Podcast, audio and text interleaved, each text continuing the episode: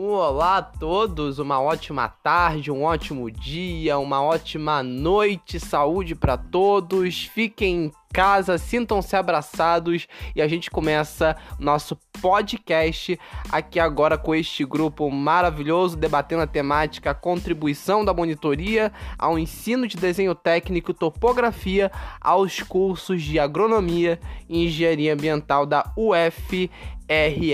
Olha, um alô salve para o Cris, salve para a Giovana, um salve para o Felipe e, claro, nosso querido Lucas que está aqui também. Vamos dar início?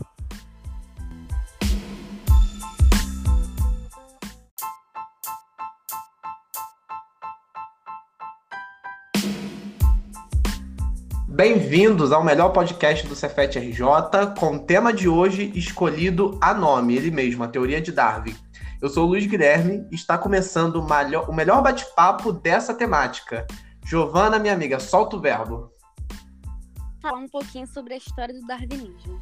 O darwinismo é o conjunto dos estudos e teorias relativas à evolução das espécies, que foi desenvolvido pelo naturalista inglês chamado Charles Darwin.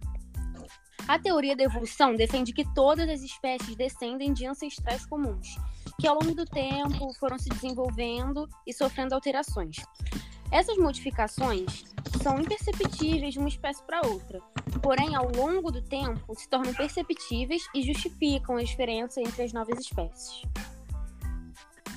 Ok. Então, olha que interessante, né? A, a gente está falando de ancestrais comuns sofrendo alterações. Lucas, o que, que os algoritmos genéticos têm a ver com isso? Então, Luiz, vou falar um pouco sobre os algoritmos genéticos, começando introduzindo, né? É, vamos dizer assim, toda tarefa de busca e otimização possui vários componentes. Entre eles, o espaço de busca, onde são consideradas todas as possibilidades de solução de um determinado problema, e a função de avaliação, ou função de custo, uma maneira de avaliar os membros do espaço de busca. Existem muitos métodos de busca e funções de variação, é, as, características, as características gerais são os algoritmos genéticos de otimização global, baseados no mecanismo de solução natural e, de, e da genética. Eles empregam uma, uma, estratégia de busca paralela e estruturada da forma mais é, simples possível, que é voltada em direção ao reforço da busca de pontos, entre aspas, alto, de alta aptidão, ou seja, pontos nos quais a função é, pode ser minimizada ou maximizada, dependendo também com seu valor relativo, baixo ou alto. Ok, então a variabilidade genética lembra então nosso querido Cris, que vai falar pra gente sobre o neodarwinismo, né, Cris? Fala comigo. Então, Luiz, falando sobre o neodarwinismo, o neodarwinismo também é chamado de teoria sintética ou teoria moderna da evolução, e surgiu no século XX. Ela, obviamente, está né, tá relacionada com, a, com, os estudos do naturalista Charles Darwin e é relacionada também com as descobertas no campo da genética, principalmente as novas descobertas no século XX. Para falar sobre o neodarwinismo, podemos citar alguns tópicos, como, por exemplo, que as, as variações de uma espécie dependem de mutações, as mutações ocorrem ao acaso, a luta pela vida dá-se entre os indivíduos e o meio ambiente, da luta pela vida resulta a seleção natural dos mais aptos ou adaptados às condições do meio, como chamados mais fortes, né? E o isolamento geográfico ou sexual impede que as características do tipo novo misturem-se com as características do tipo primitivo. Esses são alguns tópicos, falando resumidamente sobre o neodarwinismo.